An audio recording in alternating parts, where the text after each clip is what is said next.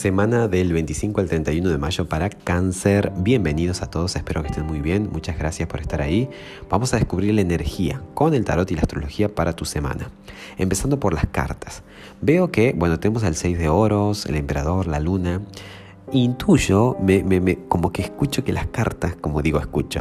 Trato de, de, de, de a ver, de conectar con ellas y siento, eso es lo que quiero decir, como que siento muy fuerte la idea de que tal vez esta semana tengas miedo de arriesgar.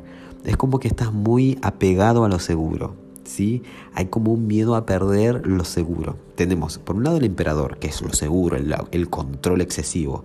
El 6 de oro, que es esta carta de la, de, del equilibrio, ¿no? No solamente de lo que recibo, sino también de lo que doy, de lo que estoy dispuesto a dar. Y la luna, ¿no? El miedo, esto de vacilar, de dudar.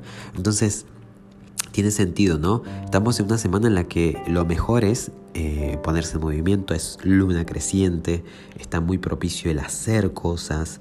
Eh, tengamos en cuenta que eh, en la temporada Géminis, que es esta que estamos, hay mucha atención tuya, digamos, para el signo cáncer, la atención está puesta en, resolver cuestiones incluso del pasado o cosas que viene arrastrando de rato o que viene cargando en su mochila o cuestiones que tienen a nivel subconsciente que muchas veces le sabotean ¿no? el, el día a día. Entonces por ahí es como que al no ver tanta información o al no tener todo muy claro es como que, ay, tengo miedo, ¿no?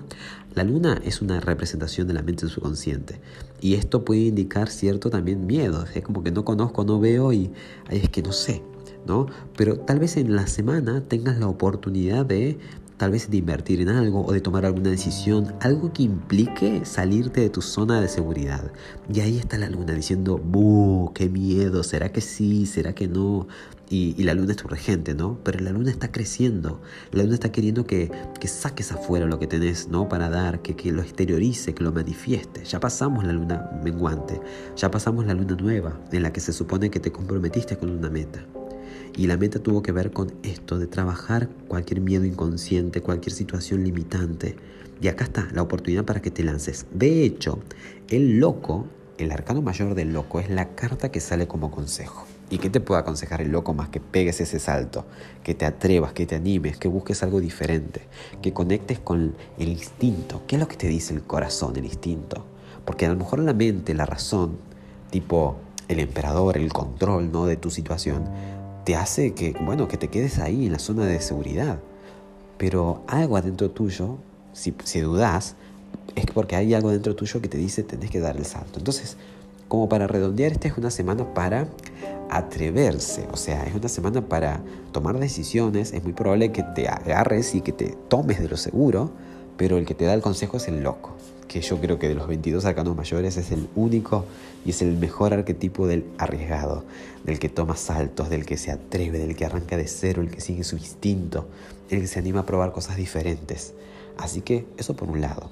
Y ya como decía, de lo astrológico tenemos una semana en la que la luna va creciendo y creciendo, lo que indica que el impulso está para, para sacar afuera. O sea, la luna empieza desde tu signo, cáncer, el lunes, luna creciendo en cáncer, y conforme pasan los días, pasa a Leo y después a Virgo, y termina el domingo pasando o ingresando mejor a Libra. Entonces, son signos que nos ponen desde, desde cáncer, primero en que te enfoques, en que te definas. Ya en Leo en que empieces a atender tus, tus bienes, en que empieces a brillar, a valorar lo que tenés.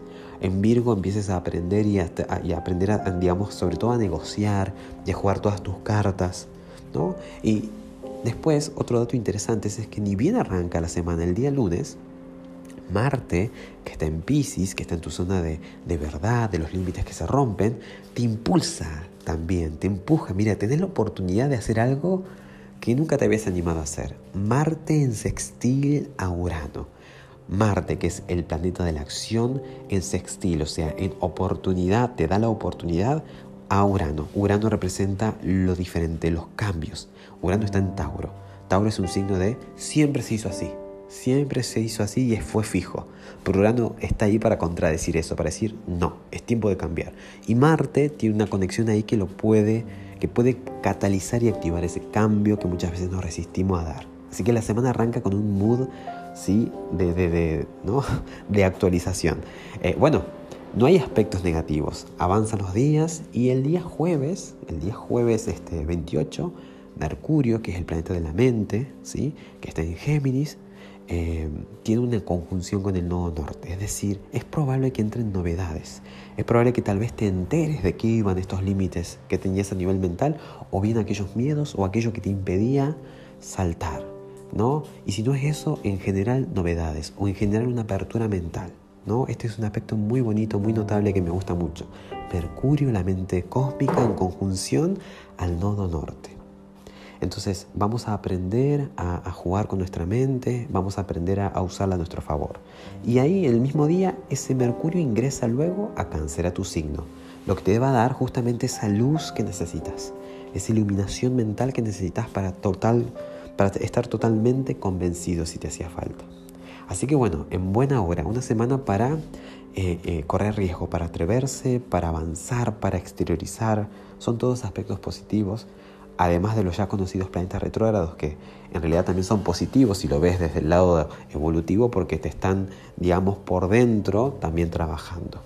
Así que bueno, espero que la aproveches al máximo, que tengas una excelentísima semana.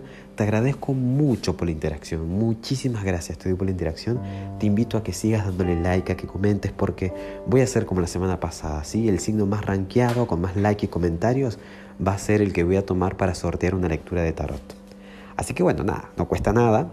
Eh, si vos vos das tus likes, yo eh, tengo más, o más bien tenés más posibilidades de que sumen y reúnan más eh, interacciones y podamos hacer ese sorteo que se pone bien divertido. Te dejo un fuerte abrazo y feliz semana. Chau, chau.